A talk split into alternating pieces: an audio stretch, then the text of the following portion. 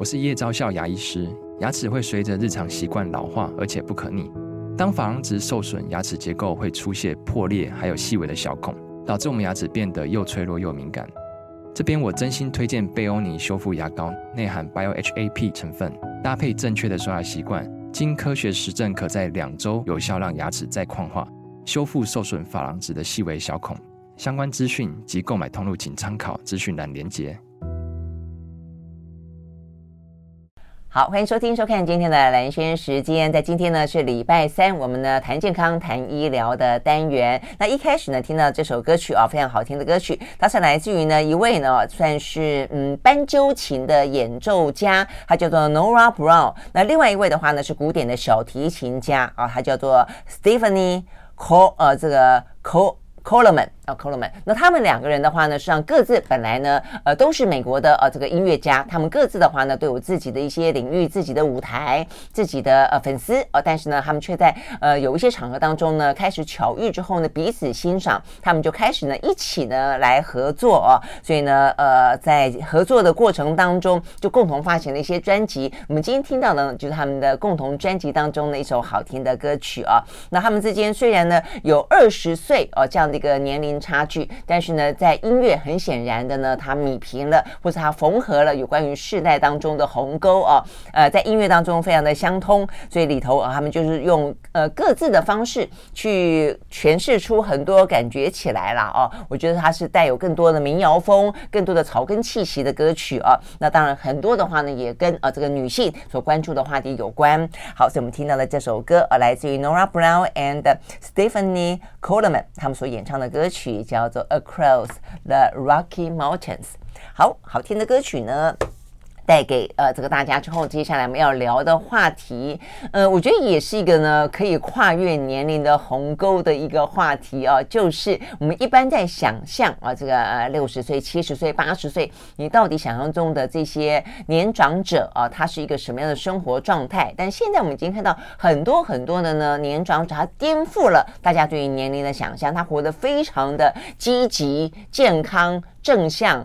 活跃，然后的话呢，真的是乐活哦。那我们今天特别邀请到的呢，就是有点像是拿自己哦当做一个实验，也有点像拿自己当做一个呃呃典范嘛，让大家看看哦，这个七十五岁的退休医师，可以，他是一个呃失智的权威，他怎么样子防止自己失智，怎么样子让自己活出呢更活跃的、更愉快的。独老的啊，这样的一个岁月，我们今天邀请到的呢是国内的失智症的呃医学权威刘秀芝医师啊，刘医师你早，早，主持人蓝轩小姐早，各位听众大家好，对，呃，刘医师因为他最近出了这本书啊，那这本书叫做《终究一个人，何不先学快乐的独老》。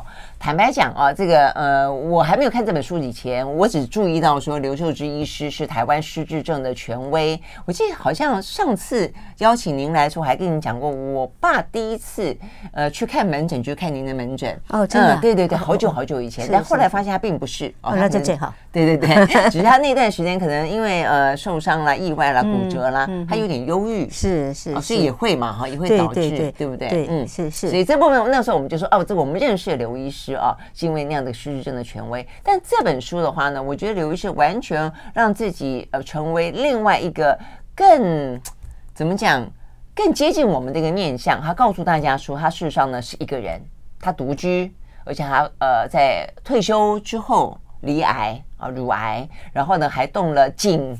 颈椎啊，颈椎还有腰椎，还腰椎哈，所以很多零件该换的都换了哈。但是呢，经历过这样的种种，所以怎么样的面对一个呢？呃，就是等于是呃老哦这件事情来敲门，但同时他却活得非常的啊积极活跃哦，所以我觉得这是一个很有意思的书啊。所以我们一开始是不是先聊聊？其实刘医师你们一讲我都不知道。你你七十五岁对不对？是是，哎，不要说我八十五，我只有七十五。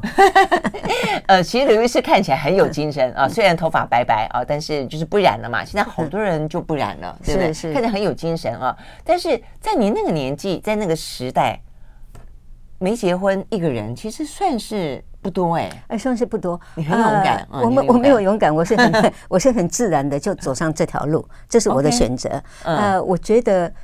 因为我都不太引起人家注意，因为我的外貌了，我的身材的关系，所以我独身呢，我到餐厅你不会啊，很娇小，看起来也很可爱啊。哎，对对啊，所以就没有看到我嘛，大家都看到很高大的嘛，哎，所以我觉得我独居，我到餐厅去，人家也不怎么注意我啊，我不觉得怎么样。我我到美国那三十几岁到美国去大餐厅，我是一个人住啊，哎，一个人坐在餐厅就很大方的坐下来。啊，你离开的时候小费要给多一点，人家就会注意你。啊，真的吗？所以那个时候你也就是就是是就是一路走来也没打定说要结婚不结婚了，就是一路走来就就没有。对，因为我从小就很喜欢自由，啊，父母管得很严嘛，所以我从小就立志怎么样？当然独立的时候，我一定要养活自己，哎，就是不要说任何的羁绊呐。所以我我是有这个个性的，然后很自然自然就走上这条路。那刚好呢。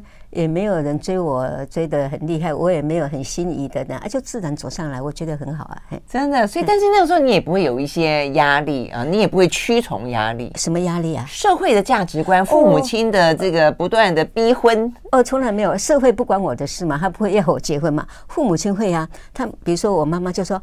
哎呀，这个棉被我去哪里买回来的？很好，放在这里，等你结婚的时候给你做嫁妆。我说妈妈，我不会结，现在就给我吧，到时候等我结婚的时候就过时了，对不对？嗯，对对，就类似压力都是有。哎，压力有，但是从来不在我的心上。而且人家，比如说相亲啊，人家看到我这个样子，很多话又长得不漂亮，他们就打退堂鼓了。哎，不会啊，这个东西你又不会不漂亮。没有没有，我我是讲的都是很实际上的事情。这样，所以一方面我真的是不想结婚。对，我觉得应该是你自己的想法。刚好外面也没有什么很吸引我的，啊，那个压力呢也不算压力。哎，然后到过过了。三十几岁还会有人讲，过了四十岁都没有人敢讲话了。真的，嗯，所以也就是一路怡然的走过来就是了。我我觉得非常好，哎，真的哦。所以对，所以我就说这这要跟大家分享，因为在刘医师的年那个年代，应该就是尤其年轻的那个那个时候，是台湾大概是五六零年代。呃，我一九四八年出生的嘛，对嘛，差不多六一九六几的时候，那个时候是是，对不对？那个时候你说，呃，一个人呃那么勇敢的呃，这个就是不进入婚姻，然后呢，做一个优秀的呃这个医师啊，可是我不觉得我勇敢，我觉得就是很自然的。对，通常通常这样子的人走过来都是都是很自然，别人都看你觉得很勇敢。我也是一样啊，我也是一路走走走走，哎，就一个人就很好，就很自在。哦，啊，你是很漂亮，你受到的干扰一定比我多。啊，没有，倒也不是。但我觉得这就是像刘医师在书里面讲，这就是一个抉择。但当你抉择之后，我觉得面对了你年纪越来越长，我觉得你年轻的时候一个人什么都可以自己处理。而且呢，也可以自己去，呃，你会很多朋友，然后你你呃手脚麻利啊，然后的话呢，什么东西都可以打打点很好，一个人一点问题都没有。但是我觉得一个人面对老，面对年长。面对走向人生的终点，连我自己都会开始去想说：“哦，这好像有些事情，呃，得要稍微的细腻一点，静下心来想想哦，不要跟以前一样这样大手大脚的，觉得啊，绝对没问题啦，过度的乐观。所以这部分其实对对，你你讲的很对，我很早我就有心理建设，因为我没有成家，我没有养儿育女，所以我从来就没有想说以后会有人照顾我。”啊，就没有养儿防老这件事情。哎，对，就想着一切都要自己自己负责，所以我心理上就有准备。那生活你什么样变的，我就觉得我身体就是维持一个健康的生活形态。嗯哎，没有病的时候你就健身，不见得要去健身房，你就是走路走路就走路就很好，就是维持一个健康的身体。那有病就就医，那自然它会老化，但是你常常动就老化没有那么快。那现在生活上有些科技啊，有些什么可以帮忙的，那我们的肠道系统越来越好。所以我我其实不担心的，我就是走一步看一步。那呃，我在退化，社会在进步，所以。没有关系 哦，你这样讲很好。你在退化，社会在进步，对，那只要社会的进步的脚步来得更快一点点，没错，其实大家就可以很安心，是是，对不对？是的。好，那我们休息再回来，我们就进入到啊这个刘秀芝医师啊，他怎么样的一个独老，而且快乐的独老的世界里头，呃，他呃有没有什么样的准备？那再来的话呢，他对于老这件事情其实有很棒的想法啊。呃，在这本书里面，其实刘医师不断的重复问到说，大家都在讲说老的坏处，你你。不想想老有好处啊，老的好处是什么？我们休息，马上回来。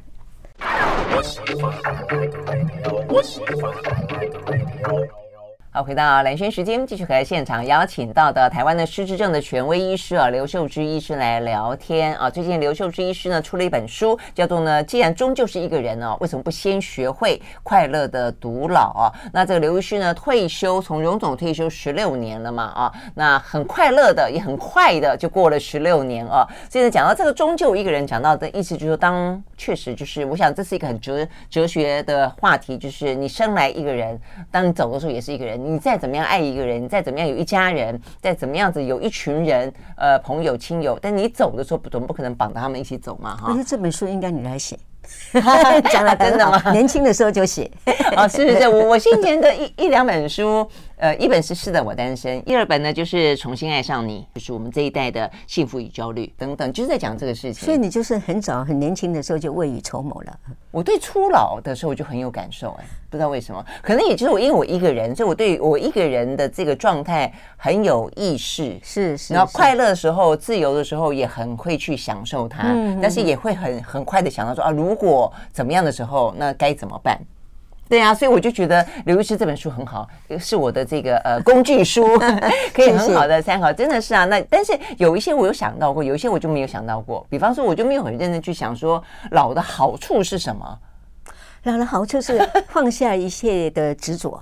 嗯，比如说我嘛，诶，我放的可能比较少，比如说尤其是外貌啦。就是外貌就会会衰老啦，就没有以前好看。但是我以前不太好看，所以现在觉得也没有损失那么多。那像您很漂亮的人，就觉得 哇，那个落差就比较大。但是没有啊，很多人老了还是非常的漂亮跟优雅。嗯，对对对，我要对对啊对啊，接受皱纹。没没错 没错，那皱纹是我那个生命的，我过去努力的丰富生活的代表。嗯，要这样子想，这样子想，所以所以老老有一些坏处，就是外貌会比较衰老嘛，身体也会跟着衰老。呃，不是癌症啦，就是器官退化，对不对？嗯。所以这些，但是呢，更相知，而且就是说，我的心理上有准备。我觉得老就让我放下这种对外貌的执着，我就非常的豁达，我活得很快乐。嗯嗯。那我虽然会病呢，会老，但是呢，医药进步。你想想，以前看白白内障，我爸爸开白内障还住院呢。那现在白内障门诊。一一两个小时就解决了，这是最简单。还有器官都可以置换，像我开了这么多刀，对不对？很多癌症以前听到癌症就说哇没救了，那现在癌症都可以治疗，有的还可以治愈，所以医药越来越进步啊。哎，嗯，还有科技的发达，我们用手机用什么都很方便呐。嗯，哎，那比方说像你一个人，然后你那个时候乳癌的时候，你做到什么样的治疗？那过程当中都是都是你一个人自己去吗？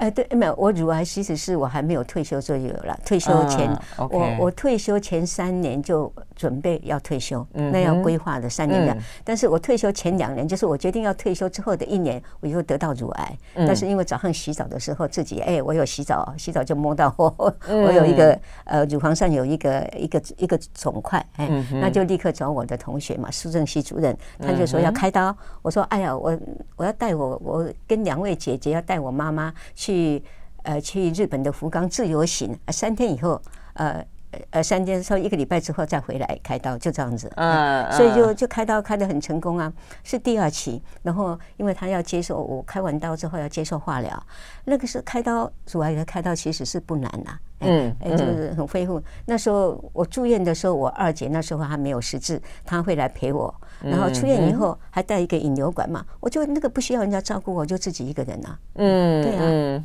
所以你你看待这些病痛等等，都看得非常的呃豁达。一方面是心里有准备，比如说跟你是医生有关系，对不对？诶，但但是你知道吗？我那时候在做化疗的时候有副作用，我是没有去上班的。但是我发现后来有很多的女性，她们在上班，她们化疗照样上班的，所以跟当医生没关系。嗯，哇。做化疗一样上班哈，因为他会恶心的呕吐，就吃止痛药打止痛针，或者吐的时候你就到洗手间去吐啊。哎，真的啊，有些人是这样子啊。那我是没有，我是在家里休息。嗯哼嗯哼，OK 好。所以呢，面对病痛可以这么的豁达，是就是大家会觉得，如果一个人的话，其实比较担心的是类似这样的一个状况嘛，就没有人照顾啦，或者说你可能会心里面比较脆弱啦。但是如果你要用一个比较正向的方式去思考。就是你刚刚讲到医疗越来越进步。上次还有人跟我讲说，菩萨要你休息。我说哦，好好，这是这什么理由？很好的理由。我看到你在书里面讲到一个，就是说老的好处，想说大脑萎缩。哎，大脑萎缩也很好啊。我想说大脑萎缩有什么好的？没有，我们年纪大了，我就算我会长出皱纹，对不对？所以我的大脑也会萎缩。但是这个萎，我是讲正常的萎缩。对，就像我身材会更矮一点嘛，这种是正常的，这不是失智，也不影响我的认知功能啊。但是萎缩还有一个好处，就是说，万一里面。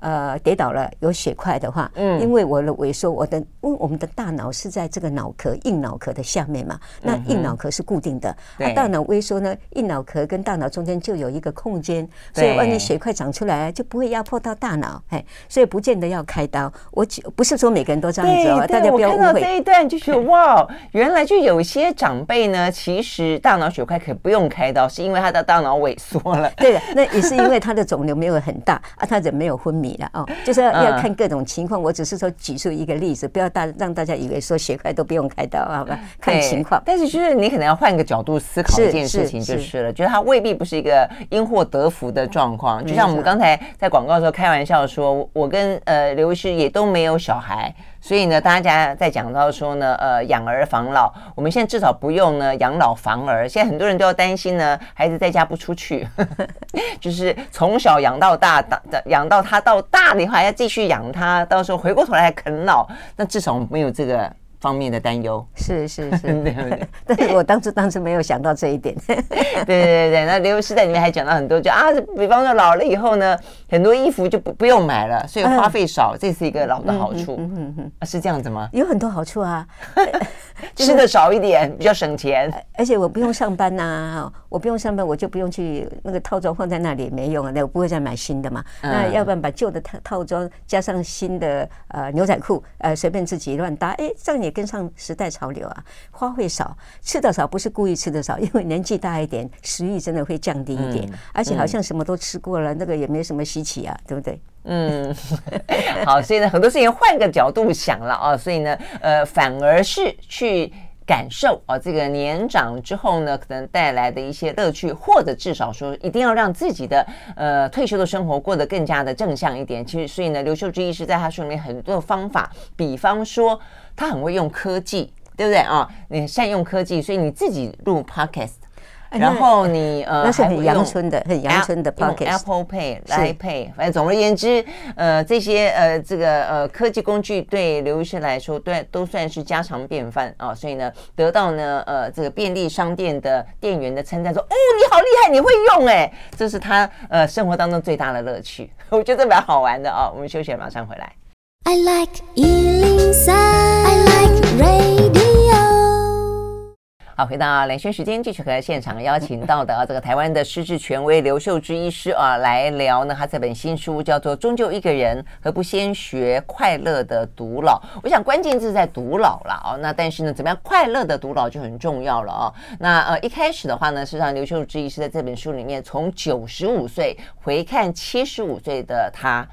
所以代表你觉得你要活到九十五岁，至少九十五岁？没有，就是如果没有意外发生的话，因为 意外随时会发生。如果没有发生，按照我目前的健康情况，还有父母亲，呃，他一位是活到九十七岁，一位到九十一岁，所以以此类推，我把它平均下来，九十一跟九十一，我大概九十五岁。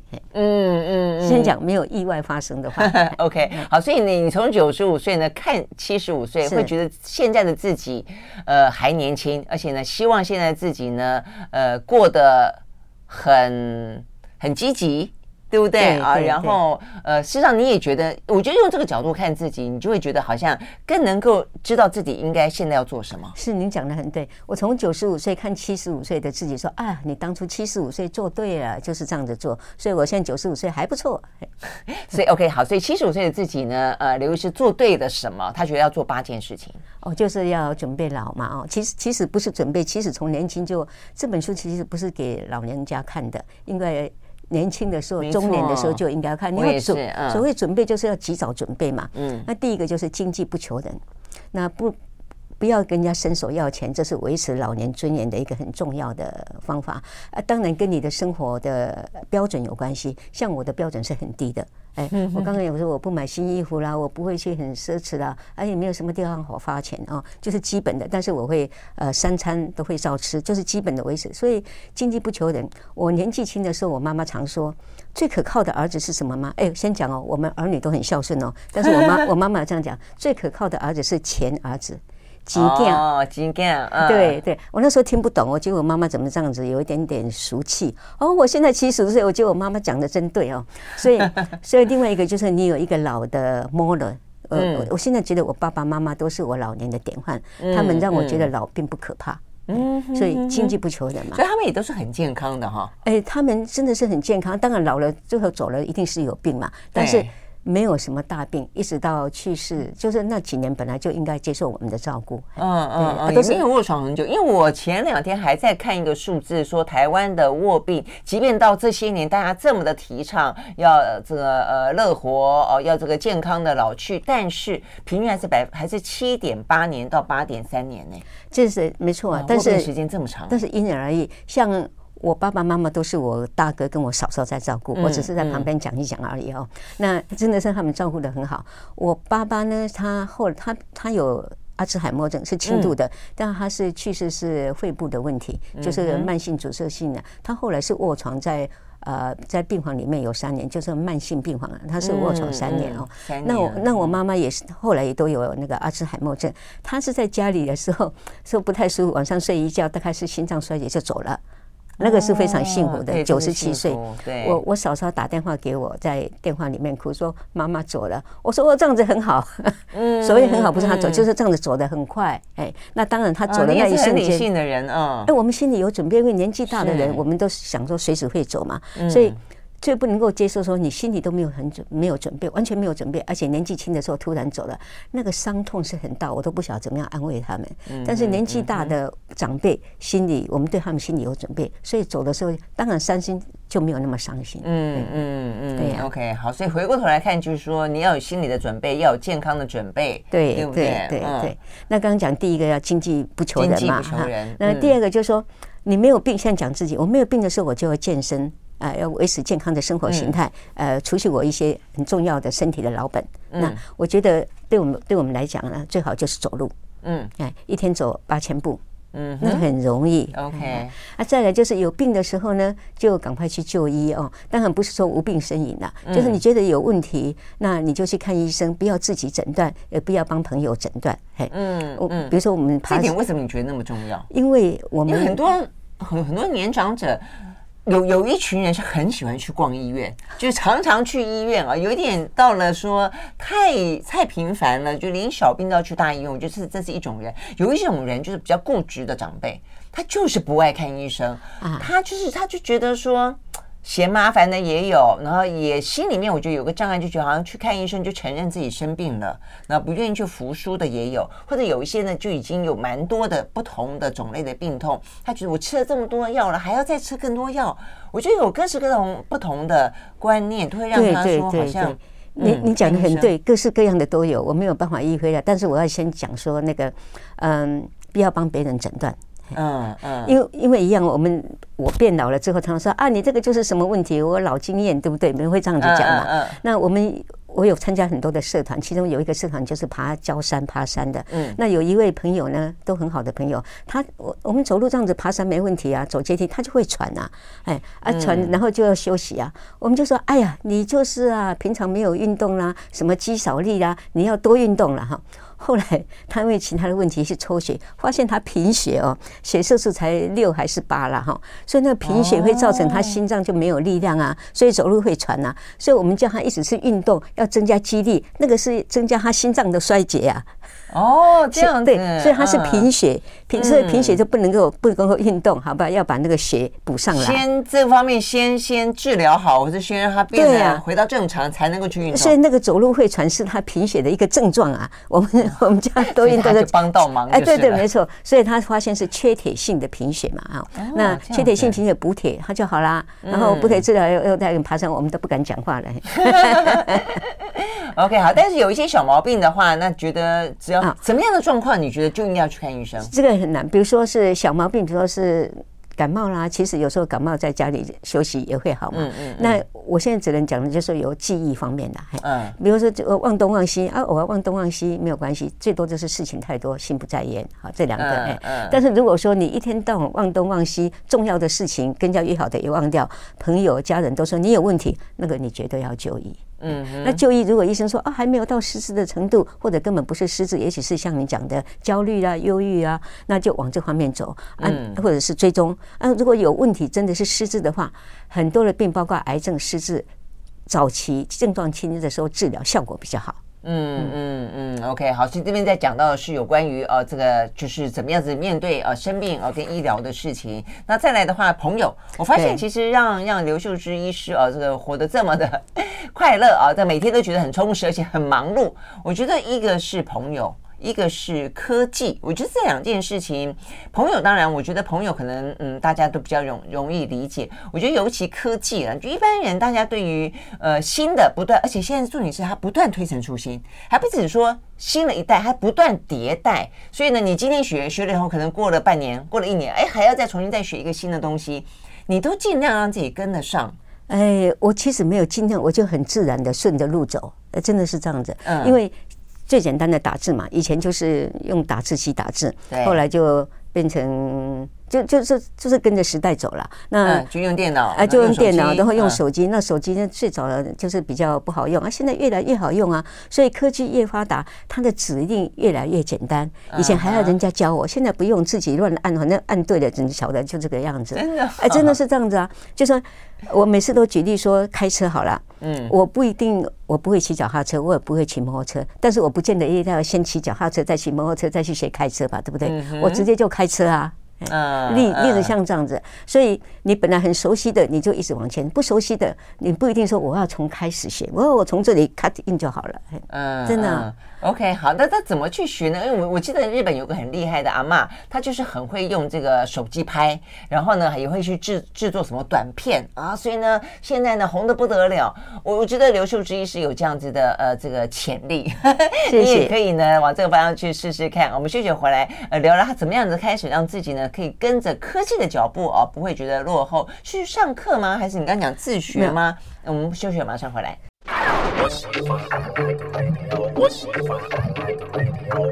好，回到蓝轩时间，继续和现场邀请到的刘秀芝医师啊来聊天，聊聊呢怎么样让自己的快乐的独老啊？那 OK，嗯，这个刚刚讲到朋友很重要，然后自己呢跟得上时代这件事情也很重要，就是充分运用呢呃这个现代的工具了啊。所以呢，对于刘秀芝医师来说，他把科技这件事情形容成一个生活当中的拐杖，哎，我觉得这个蛮蛮蛮有意思的，是啊，那就是一种工具。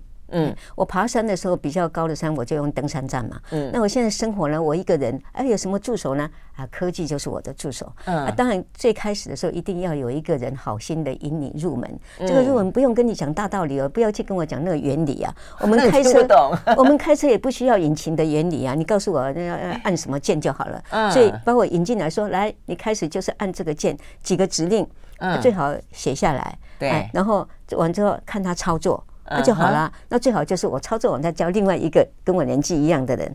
你学东西就是人家教你，你会做，做了之后再去教另外一个人，那就学会了。对我，我我觉得你讲了一个关键的，因为像我妈妈，我们也是这样教她。我妈算是一个非常爱学习的，以前呢，呃，她就是很喜欢去什么长青、长青什么的班，学日文、学英文、学什么学什么。但是后来我就发现，再到了八十几岁之后。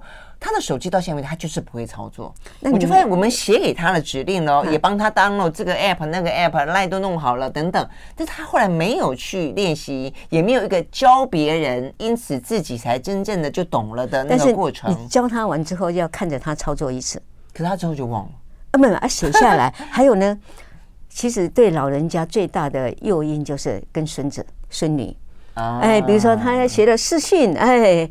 Line 里面就私信，而且最重要的是，你用 Line 打电话打到那个美国，打到欧洲，任何世界一个角落都不用钱呐。哦，我我这我觉得这个科技，这诱因更大哦，都不用钱。我觉得这个高科技有点不太公平哦，就说因为大部分就是生活水准不错的人才会去用到高科技嘛。你要买手机，对不对？啊，买了手机之后节省很多钱，因为用 Line 打到世界各国不用钱。嗯，啊，那个都不用高科技的人，他用家里那个电话，啊，打任何一个地方都要钱呐。我觉得这是过去了，因为现在以前智慧型手机贵的时候是这样的，现在很便宜了。那还是要花钱呐、啊，哎，嗯，所以你用家里用打那个手机就就需要钱嘛，所以我就我对老人家用说，哎，你用这个烂不要钱，你打手机要钱，而且真的他们就会想要去学了，对不对？对对，而且你可以跟跟那个美国的孙子视讯呐，看着他们长大，嗯，其实很大的诱因呐。那做其实很简单，你就是重复做，做几次就会了，嗯，真的哈，一定要重复做，做几次，而且哦，因为不能一直麻烦家里面的晚辈嘛。哎，他们工作很忙，事情很忙，所以教你一次，你下次就问另外一个孩子，好不好哈？有有问题就问另外一个，或者问孙子，反正问什么，我常常问路，轮流问就是。我常常问路人的，不认识的人，因为不认识都比较礼貌，而且我不会很问他很久。我说，哎，这个指定要点哪一个啊？他就跟你讲，我就学一个了。我 Apple Pay 就这样学的。对呀，我觉得你好厉害，你还有 Apple Pay 呀！像我现在都还不太习惯用这些 Pay，虽然 download 了很多了。哦哦，那 Apple Pay 是因为我在。在付钱还是超商还是我就看年前面一个年前就逼嘛，我说你用 Apple Pay，我说那我也有啊，我这个手机上就有，我是在 Apple 的电脑，这、呃、Apple 的手机嘛，我说有啊，用怎么样？他说这点这个啊，啊进去怎么样？哦，你就要用信用卡，很简单，我回去就是信用卡，要不然就登录，一个是登录，一个就是照相，啊进去就好啦。然后开始用的时候不会，他说你要对准哪里付钱呐？他就说你要对准哪里？哦，对准这里哈，就逼一下就好了。嗯，嘿嘿，好可爱啊！所以后来呢，那些便利便利商店的店员看到你会用，都觉得很惊讶哈。现在已经没有人惊讶了，这样子吗？经经过一年多，大家都习以为常。但是因为你去你比较熟悉的店里面，没有没有没有，我到处都是，我哪有什么熟悉的店啊？真的吗？嗯，那所以现在意思就是现在的一些长辈都很会用，不是？我是。呃，他反正看的习惯，还是他听到你们的广播说这样很稀松平常。反正现在我那个惊讶的眼神都没有了。啊，真的是你生活中的乐趣少了一点。哎，那我开发其他的乐趣。开发，比方说 Podcast，哎，这点我也觉得不错，因为就是你对于这些科技的呃事情，你耐烦。这这这哪有什么耐烦？喜欢啊，没有什么耐烦。真的吗？我喜欢啊。你觉得 Podcast 自己录，然后自己剪，要不要剪？呃，先讲我 Podcast 是。我参加台北市阅读写作协会，哎，那个是一个很好的写作家，那会请作家来演讲。那有一次是我们的同学，一位黄同学，他从香港来的，他说他会做 podcast，他要他要给我们上课了，所以他给我们上了两个小时，对所有的学员呢啊上课两个小时，告诉我们怎么样，呃，就是用什么设备，怎么样进去的，怎么样当到啊，讲完之后就带我们去买个耳机。他回来我就操作了啊，就上了，嘿，就上了。所以你现在继续，他教的很好。做吗？我一个礼拜一次，已经一年多了。目前最新的是八十集，每个礼拜六。真的？那得讲什么呢？我讲很简单，因为我那个材料就是我以前发表过的文章。我不是有两个专栏吗？对，康健跟元气，我就挑那个比较有趣的，呃呃，就是念出来。那时间很短，六分钟到九分钟，所以我都告诉你说，你你在煮饭、扫地或者是怎么样的时候，你就听 Podcast 的。是啊，是啊，哎，哦，你这样很跟得上看时代哦，因为现在都是流流行短，你太长漏漏等，人家还不爱听嘞。我就 我就显得那个，后来我为什么会这样 podcast，是因为还是强调说我外表不好看，我不能够上电视之类的，真的我自己看的都不喜欢。但是我认为我的声音呢，比我的本人还年轻一点。我的声音会骗人，好不好？呃，虽然国语不是很标准，但是讲的还清楚。不会，我觉得李维希，你你对你的，我觉得你上电视不会不好看啊。啊，没关系的，我就 我就讲我差一点，你们就会称赞了。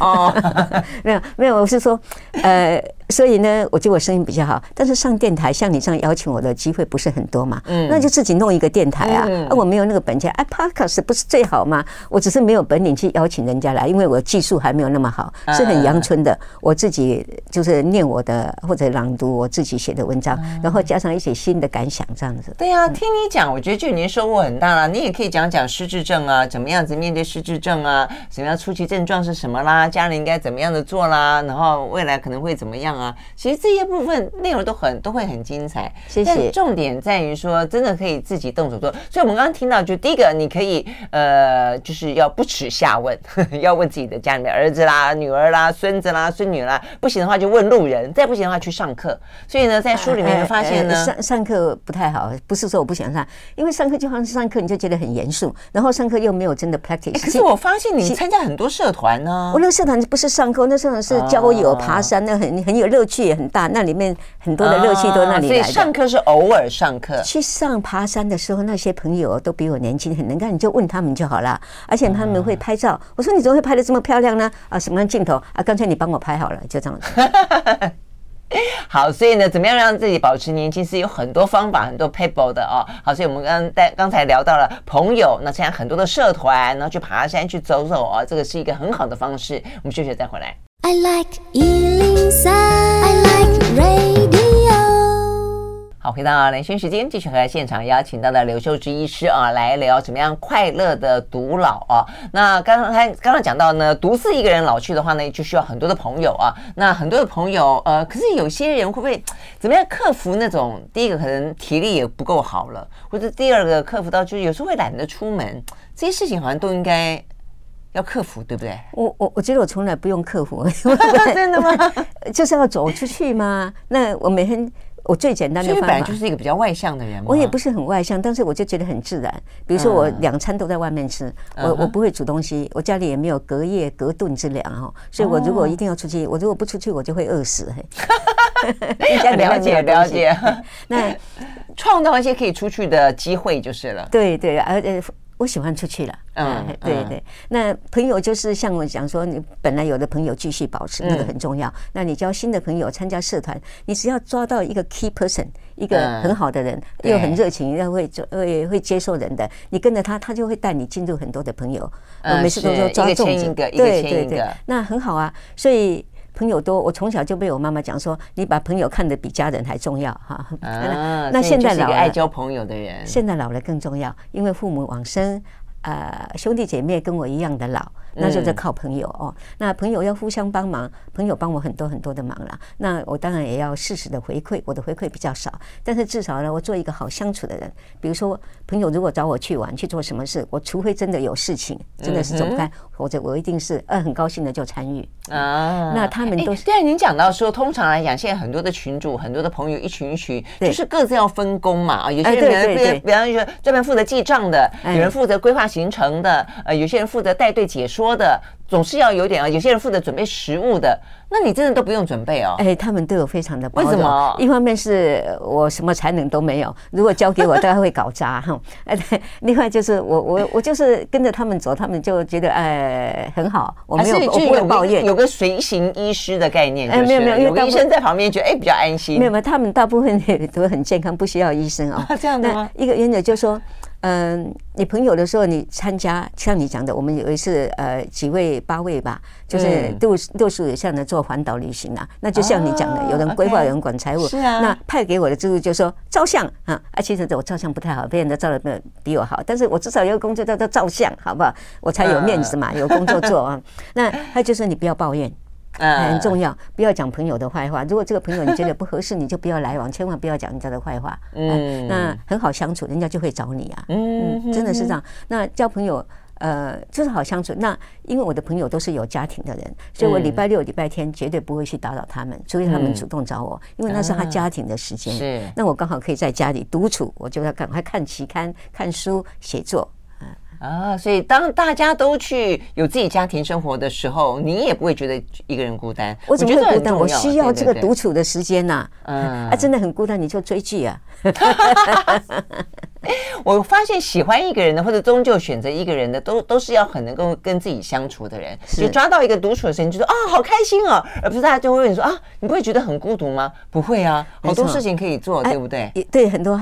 有时候我真的是想找伴，你那里面文章写的，就是说我要去看落雨松，对不对？嘿，那我就在两个群组啊，人家都有事情啊，都不等，那我就自己去啊，有什么不可以？到了看落雨松，很失望，才不会，我一个人去很欣赏，因为。有时候朋友很多的时候，你都没有欣赏风景，又在聊天，好吧？所以我一个人就欣赏风景。那要拍照怎么办？我就找隔壁的那些游客啊，因为每个人看到落单的人，他要请他们拍照，他们都很高兴。他拍自己的人，敢不好随便拍，其中被请来帮他拍照，每个人都很认真，把你拍的很漂亮。真的，真的。所以呢，这无论是台湾的人情的温暖，对我，我觉得我活在 台湾很幸运，因为台湾还是相对的会敬老。虽然没有以前那样子的敬老，还是相对敬老。那我觉得我我很不错啊，就很幸运呐。嗯，那你有没有任何一个就是你独居有担忧的部分？哦，担忧就出问题是不是？对对，出问题的话，你我就手机不离身。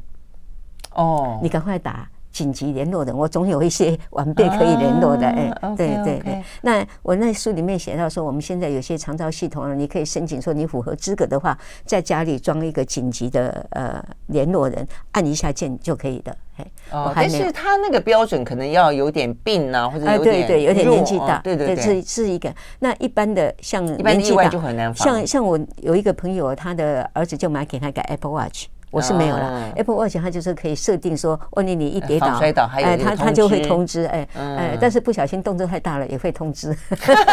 对对对，这是伤脑筋的部分。那最后呢，你面对最后那一天，人生的最后那一天，你觉得作为一个独居者有什么样子？因为你又是医生，你会有什么样特别的安排吗？我没有特别的安排，因为那个安排一直在变哦。比如说以前很流行买那个呃灵骨那个骨灰的灵骨 塔，哎，我去买了一个哦。那那那，我想以后我他也不会用到了哦。哎，那现在就在变啊，变成树葬，变成花葬，越来越简单。我觉得我不要选择树葬还是花葬，反正那个灵骨塔是绝对用不到了啦。嗯，所以随着时代在变，我心里有准备，用不到最好嘛。所以我可能就会树葬还是什么，说人家有更简单的，什么撒到天空之类的，我不知道啦。就那个我不用担心，好不好？那你交给谁去？做呢？我一定会完备啊！我有哥哥姐姐的孩子啊，是是，所以要先先交代好就。哎，先交代好，要巴结一下啊！哎，妹妹，你 要不要？哎，巴巴结归巴结，但是你要把需要处置的钱要先留好，你不能用人家的钱嘛，这是一个。啊，再来呢，不是都有告别式吗？我对告别式很有兴趣，我都写过文章。嗯，开始是因为我。我父亲往生的时候，我第一次很认真的参加告别式。我觉得告别式很好，因为告别式是让你的亲友 十十几年都没有来往的亲友，大家都聚集一堂，你才知道你有什么亲友啊。那我觉得仪式很重要啊。我曾经说哦。那时候是道教的仪式吧，还念经的，还是还有佛教？我就说哇，这个仪式很专业。我将来退休之后，我要来从事这个边商业，我要来做司仪。我哥哥，我哥哥怎么讲啊？因为我觉得很抚慰心灵啊。我哥哥说你条件不够，你身材太矮，年纪太大。我说哦，好，那我就放弃了哦。但是我觉得那个仪式后来呢，我又放弃了。嗯，我就我。因为哈，我爸爸妈妈去世的时候，我们家族很多晚辈。我去世的时候，大概就没有啦，平常也没什么来往，所以我就我不要告别式了。我本来很喜欢告别式，因为我觉得告别式呢，比我年纪大的人都不在了，跟我同年龄的大概也不。不方便来啊，年纪轻的大概也不认识我。那个告别式一定没有人参加，很难看，我就不要告别式。那等会要一件纪念啊，啊，我要做 slides，要做那个 PowerPoint 简报，就把我的一生，我还没有开始做，把我一生弄一个简报。